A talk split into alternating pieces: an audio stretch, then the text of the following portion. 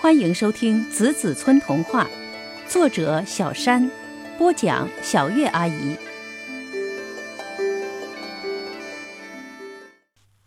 百合花。子子村的菜园子里，不知道什么时候多了一棵杂草。这棵草又高又瘦，密集的叶子既不能吃，也不像菜叶那样好看。对蔬菜们来说，这是个陌生的来客；对居住在菜园子里的菜青虫、蚜虫、豆娘、蝴蝶、蜻蜓来说，它也是陌生的。渐渐的，大家对它的存在都感到不耐烦了。有一天，大家七嘴八舌议论起来。真是的，菜虫变懒了吗？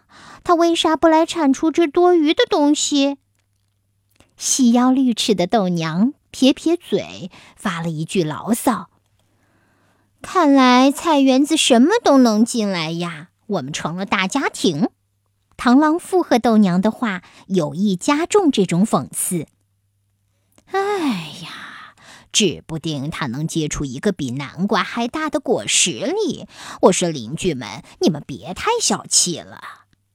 老蜘蛛正悬在黄瓜架和篱笆之间，悠哉地荡着秋千，插嘴道：“老蜘蛛的话，把要发议论的其他嘴巴给堵住了。”途经地垄沟的一只蜥蜴看到了这个尴尬的情景，就抬头。顶撞了老蜘蛛一句：“你什么意思呀，老卡？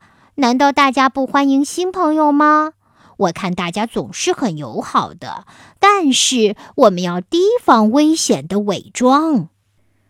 算了吧，流浪汉，最危险的是你的亲戚那条蛇，伪装成温柔的绳子，伸出鬼没的从墙孔，钻进钻出。”争执、争论、不安的议论，在菜园子里像灰白的烟雾。那棵大家反感的草并不理会这些，菜农也没有用农具铲掉它。菜园子里的居民们还没有哪一位力气足够大，能把它拔出来抛出园子。被怀疑的草继续成长，身量不断拔高。高过了香菜、菠菜、番茄，也高过了芹菜和土豆秧子。一天，他骄傲地昂起了头颅，淡绿色的花蕾长了出来，花蕾又长又优雅。这回大家看出来了，这棵草一定会开花。只是他们不清楚，它的花是茄子花那样的紫色的，还是黄瓜花那样的黄色的。从花蕾的形状，丝毫看不出什么名堂。一个黎明后的日出时分，当大家纷纷被鸟儿叫醒，连睡懒觉的白蝴蝶也不情愿地抖动着软塌塌的翅膀时，小瓢虫首先惊叫起来。看呐，这花儿，是啊，那棵大家以为有害的杂草开花了，纯白的花，喇叭一样昂向院落。它的花儿多么与众不同呀，比菜园子里所有蔬菜的花都美丽、耀眼、柔和。菜农走进园子里，他认出来了，这是百合花儿。它是从山上来的，一定是布谷鸟衔来了种子，或者是风。但大家不明白它为什么来到了菜园子。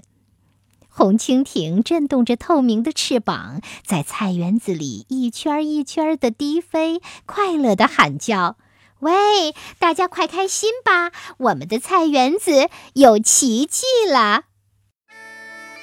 大家好，我是作家小山。童话让我遇到奇迹创作童话使我回到了童年。这些年不间断地写出一个个童话其实始终有一个动力催促我。童话是爱童话是智慧愿孩子们成长中和我一样拥有更多的爱和智慧。心灵和童话一起飞翔希望孩子们热爱童话也希望大家喜欢小月阿姨播讲的我的童话故事谢谢你们。